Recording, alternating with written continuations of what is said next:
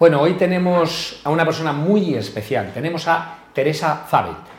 Probablemente todo el mundo la conoceréis y la conoceréis porque es bicampeona olímpica de vela española y la única mujer española que tiene dos medallas de oro olímpica.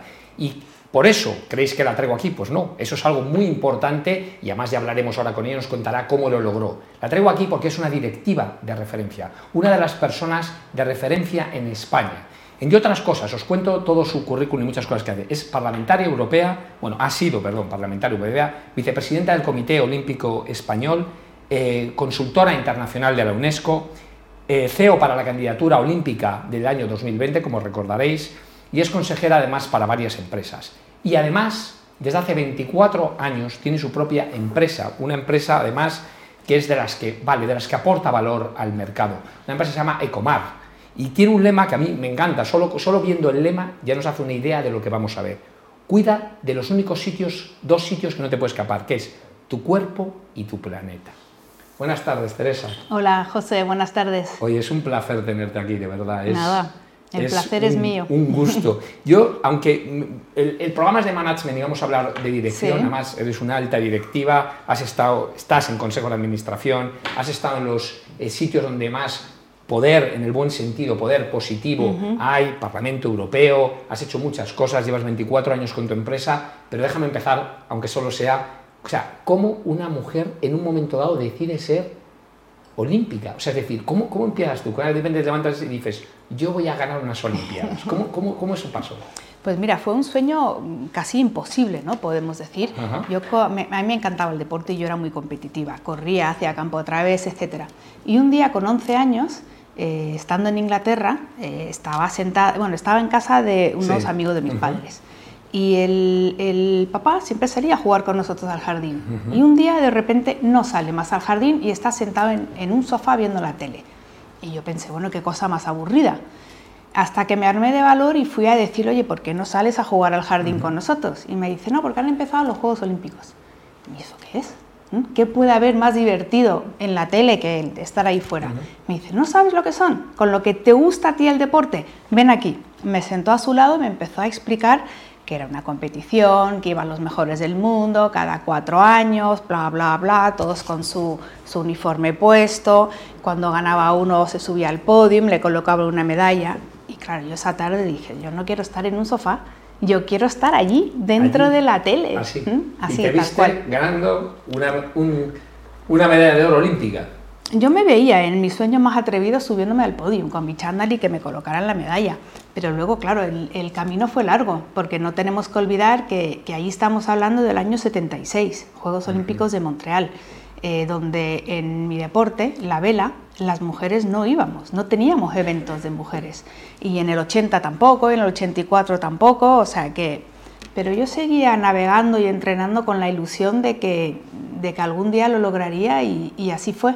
Total que cuando deciden meter eventos para mujeres en el programa de los Juegos Olímpicos, pues yo no había dejado de entrenar con lo cual ahí estaba pues bien posicionada para, para, empezar a... Porque además, yo recuerdo una vez hablando contigo, me contabas, claro, lo de la vela todo el mundo lo ve bonito, pero me contabas el frío que has pasado. Es que la vela es un deporte muy duro. Lo que pasa es que en España eh, siempre tenemos esas imágenes de la vela del Mediterráneo en verano, Copa del Rey, que van todos así como muy bien puestos, que eso es una forma de navegar. Pero la vela olímpica es otra forma de navegar. Entonces, para que te hagas una idea, tú empiezas el circuito en, enero en, Miami, que hace buen tiempo, pero ya vuelves aquí, en febrero ya estás en Francia, en marzo ya estás un poco más arriba y así vas subiendo. Y tú, en el mes de agosto, yo he navegado en Finlandia y he pasado más frío que aquí en el mes de enero. O sea, realmente yo he pasado mucho más frío navegando que esquiando a menos 24 grados. Con eso te lo digo todo. No, no, no, seguro. ¿Y qué, qué ¿Qué lecciones has aprendido de, la parte deportiva y haber sido una referencia mundial en un deporte de élite y además con mucho esfuerzo para el mundo empresarial?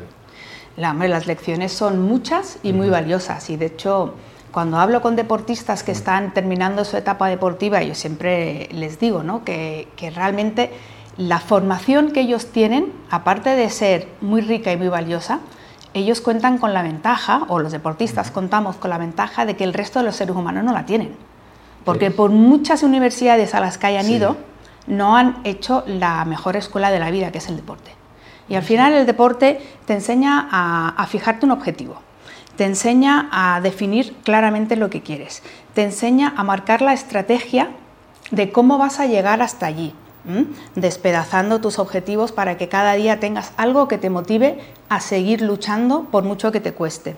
Te enseña a superar los obstáculos, porque ser el mejor del mundo en cualquier cosa es súper complicado, con lo cual hay muchas piedras por el camino pero aparte de superarlas, empiezas a interiorizar que estás dispuesto a pagar ese precio por, tu objetivo. fíjate, una reflexión que estoy haciendo ahora, si lo miras ahora en el mundo, que estamos en un mundo tan cambiante, la diferencia entre ser el primero y el segundo es enorme. O sea, es decir, eres Amazon, es que ya el segundo estás años luz, eres Google, el segundo buscador está años luz. Pero pasa igual en el deporte, porque claro, tú has ganado dos veces la medalla olímpica, pero con cariño y respeto, la persona que ganó la medalla de plata, nadie se recuerda. No, no, es así. Es que en, el deporte, cuando yo estaba compitiendo, había una frase que decíamos muchas veces que era el primero gana, el segundo, el segundo pierde y los demás participan. ¿No? entonces, es, muy duro. Es muy duro, pero, es, un fiel reflejo de la realidad. Y entonces, al final, em, ¿quién es el tenis en España? Es Rafa Nadal. Y hemos tenido otros muchos muy buenos, pero quedan totalmente eclipsados. Y esto es pues igual que lo que tú has dicho, Amazon con el resto. Claro. Y vamos a, Ecomar, porque a mí esto, esto me, impacta, porque yo sí que creo que, que, hablo mucho del siglo XXI, la gente habla de la transformación digital, que sí, que es muy importante, pero habla de transformación de las empresas. Y hablo mucho que las empresas tienen que respetar la sociedad en la que vivimos. Entonces, fíjate, tú tocas dos cosas, tocas el cuerpo y, la, y el planeta. Además es una fundación, corrígeme si estoy... Sí, así es. Cuéntame qué hacéis en Ecomar, por qué se te ocurre Ecomar, háblame de Ecomar, que me apasiona. Pues mira, yo me tiré 20 mm, años navegando por los mares de todo el mundo. Y eso es un privilegio que, la gente no tiene. Entonces, cuando tú tienes la oportunidad de ir y navegar en mares inaccesibles, pues te das cuenta de muchas cosas y empiezas a ver que allí también flotan residuos, que el mar está en peligro, que no lo estamos haciendo bien. Entonces, claro, yo llegué a un punto en el que ya llegaba al final de mi carrera olímpica, que podía haber seguido navegando en otro tipo de barcos, que me habrían pagado muy bien, pero la otra opción era decir, bueno, como soy consciente de que hay un problema y mucha gente no es consciente de esto, también puedo bajarme de los barcos y ver si puedo formar parte de la solución. Y ahí nace Ecomar. Ecomar lleva ya 24 años, es una fundación porque el objetivo no es ganar dinero, el objetivo es aportar. Y eso es lo que llevamos haciendo 24 años y hacemos programas a través de la educación, de la concienciación y de la llamada a la acción, sobre todo con niños. ¿Por qué con niños? Porque cuando tú quieres cambiar la forma de pensar de la sociedad, te tienes que ir a la gente receptiva.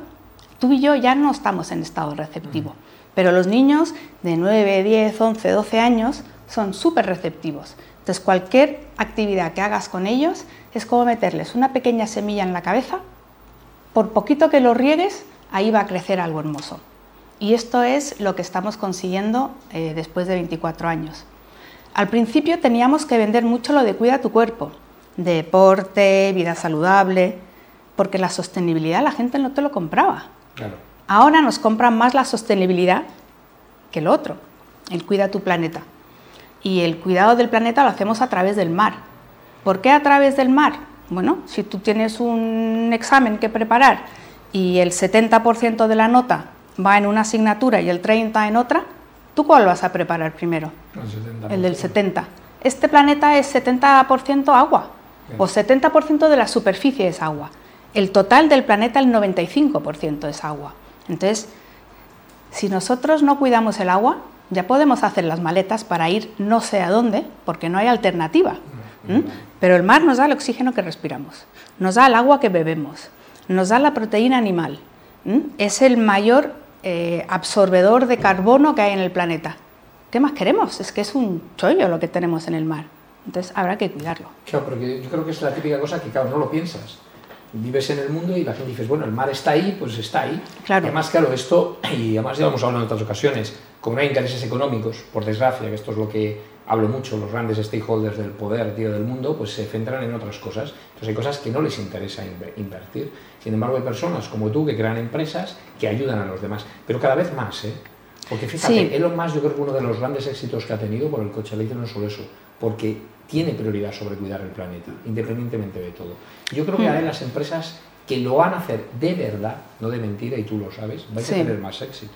No, nosotros, mira, en, Ecomar el, más del 90% de nuestra financiación es privada, es de empresas. Empresas que se subieron a nuestro barco hace 15, 17, 20 años y siguen navegando con nosotros, que esto es algo que, bueno, que a mí me enorgullece mucho, que grandes empresas multinacionales se hayan subido a nuestro proyecto y cada año sigan apostando por, por nosotros, pues tan mal no lo debemos de, de estar haciendo. Y la sostenibilidad, es cierto que hace 20 años era muy vertical y muy finito, se fue expandiendo y ahora es totalmente horizontal en las empresas. De hecho, las empresas grandes ya están obligadas a hacer un informe no financiero. En el informe no financiero, ¿qué van? Los ESGs. Y una parte es el environment, el medio ambiente. Luego aparte está la parte social y de buena gobernanza, evidentemente, que nosotros también los trabajamos, con lo cual llevamos allí eh, una ventaja de experiencia maravillosa. O sea, yo ahora estoy posicionada como consejera ESG y realmente mm, conozco pocas personas que lleven más de 20 años de experiencia en este sector. No, además, fíjate, es curioso porque sobre el tema del medio ambiente hay de todo pero yo pocas veces escucho sobre el mar. La gente habla mucho de la atmósfera, habla mucho de, muchas cosas, pero no del mar. Es una falta de información. Claro. Porque claro, tú le preguntas a la gente, ¿de dónde viene el oxígeno que respiramos? Y te dicen del Amazonas. Sí, una parte viene de allí, pero casi el 70% viene del mar. Entonces es la parte, la parte gruesa. ¿De dónde viene el agua que cuando tú abres el grifo sale? Hay mucha gente que te dice del pantano, de donde quieras. Pero el agua empieza en el mar. O sea, en este planeta tenemos el mismo agua que al principio. No se produce más agua. Lo que hace es que se va transformando y se va eh, circulando por el planeta. Entonces, ¿por qué circula por el planeta? Porque en el mar hay una evaporación, sube las nubes y te lo transportan. Un seur gratuito. Entonces, pero empieza en el mar. Sin mar no hay vida, que es una frase que decimos nosotros. ¿Y se contamina tanto? O sea, ¿se, echa tanto al mar que no se debería echar? Sí, se echa, se echa muchísimo al mar. Y no, mucha gente piensa, bueno, esto es de los pescadores, de los barcos, de la gente que va a la playa. Eso es una parte. Pero eso que acabo de mencionar es menos del 20%. Más del 80% de las basuras marinas llega de tierra adentro. Porque al final, cualquier cosa que, va a parar eh, fuera de un circuito, el agua va a buscar el agua y el agua acaba en el mar. Entonces, realmente tú buceas y te vas al fondo del mar y es increíble lo que ves, en unos sitios más que en otros. Pero luego para mí lo más preocupante de todas formas es la contaminación no visible. O sea, nosotros hemos participado ahora hace un par de años en un, eh, eh, recorrido por el Mediterráneo cogiendo muestras de la columna de agua y realmente los contaminantes químicos que estamos echando al mar son increíbles. Los microplásticos o nanoplásticos cuando lavamos la ropa que echamos al mar es increíble también. Y todo eso nos lo estamos comiendo. Entonces, em, realmente hay que, hay que analizar el sistema. ¿Las empresas van a cambiar para dejar de hacer eso? Hay empresas que van a cambiar. A ver, hay, hay empresas que nacen y lo hacen de una manera por la sencilla razón de que, de que a lo mejor no eran conscientes, no, no con maldad. Entonces ahora, gracias a la información que empieza a haber, la gente va cambiando y lo que hay que actuar es en los sistemas. O sea, cada vez, pues cuando se va a empezar a producir algo, en la fase previa de, de, diseño y de producción hay que empezar a pensar qué es lo que va a ser de ese algo una vez que acabe su vida útil. Y esto es muy importante, lo que, lo que se llama la economía circular.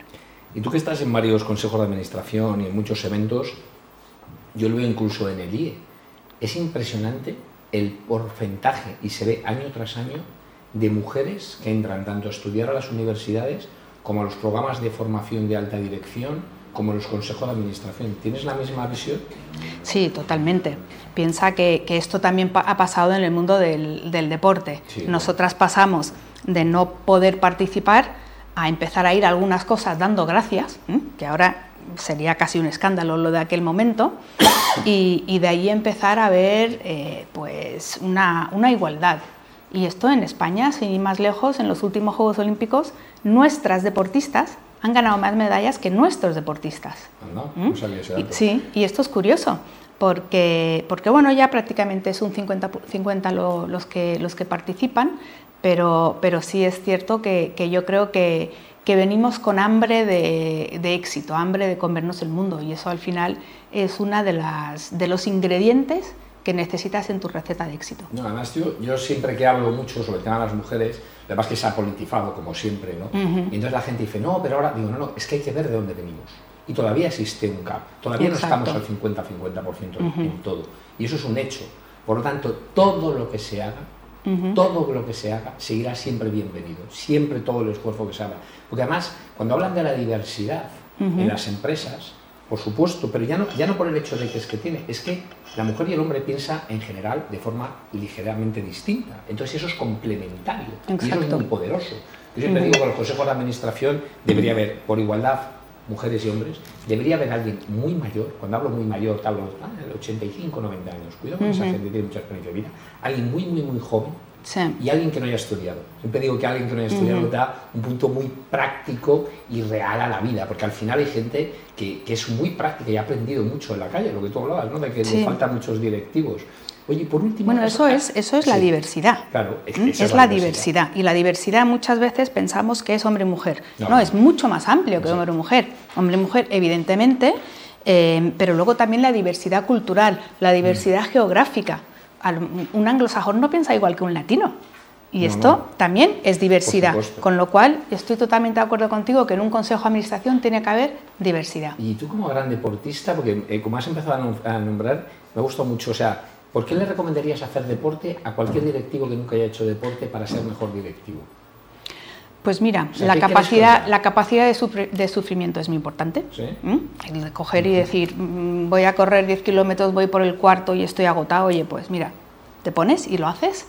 El, plantearte objetivos, el ir planificando esa estrategia, ese paso a paso para poder cumplir con, con tu objetivo.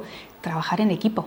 Aunque hagas un deporte tú solo, no sé, quiero ir a correr una maratón tú necesitas a alguien que te, que te, que te, aconseje de cómo hacerlo. Eso no es salir a correr todos los días y ya está. Tienes que, que, seguir una pauta, en la última semana tienes que descansar, que tienes que alimentarte. Entonces al final necesitas muchos ingredientes que te vienen de, de muchos sitios diferentes. Y eso es un equipo. Aunque hagas un deporte que el que esté allí en la pista sea solo una persona. Y, y bueno, al final tienes que ir viendo cómo meterlo todo junto en, en una olla eh, yo siempre digo que el último ingrediente es la suerte y la, mezclas también porque, porque, bueno, no tener mala suerte en la vida ya es tener suerte y, bueno, y a ver si sale y darte cuenta de que, de que no es tan fácil. No, desde luego. Bueno, Teresa, es impresionante, ¿verdad? Tu carrera, tu currículum, a qué te dedicas, todo lo que haces por la sociedad. Muchas gracias por haber compartido este tiempo con nosotros y espero que todos aprendan de todo lo que has comentado que te sigan y, si algo pueden hacer por Ecomar, ¿qué se puede hacer por Ecomar finalmente? Pues mira, se pueden hacer muchas cosas. Solamente visitando la web de, Ecomar eh, te puedes hacer socio, por ejemplo. Tú te haces socio, pagas tu cuota a partir de 6 euros al mes, eliges la que quieres y como nosotros somos fundación y tenemos todo linkado con, con, con Hacienda, eh, los primeros 150 euros directamente en tu declaración de la renta te van a retornar el 80%. Con lo cual tú ganas y yo gano.